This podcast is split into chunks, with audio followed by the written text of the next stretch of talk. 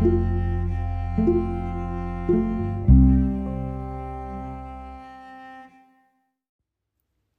さんこんにちは。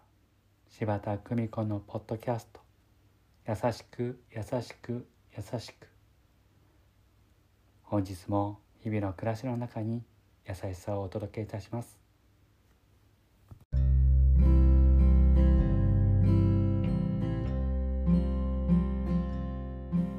見取り師柴田久美子でございます。先日看取り学の講師の方から柴田さんはいいですよね。もう全然講座の前にドキドキすることなどないですよね。そう言われました。いいえ講座が決まると毎日テキストを音読しドキドキハラハラするのを自分で超えていきます。何回も何回も読んでいくうちにどんどんドキドキが少なくなっていく。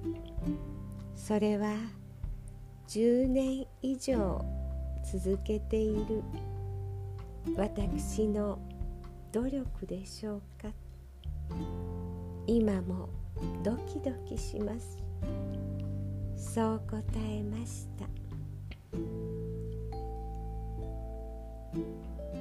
自分自身に優しくするために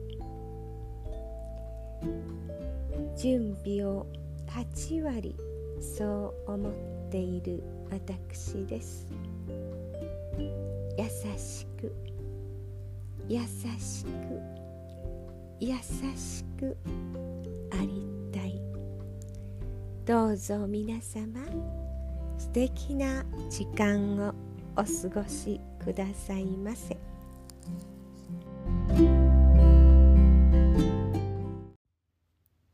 ご視聴ありがとうございました。今日も素敵な一日をお過ごしください。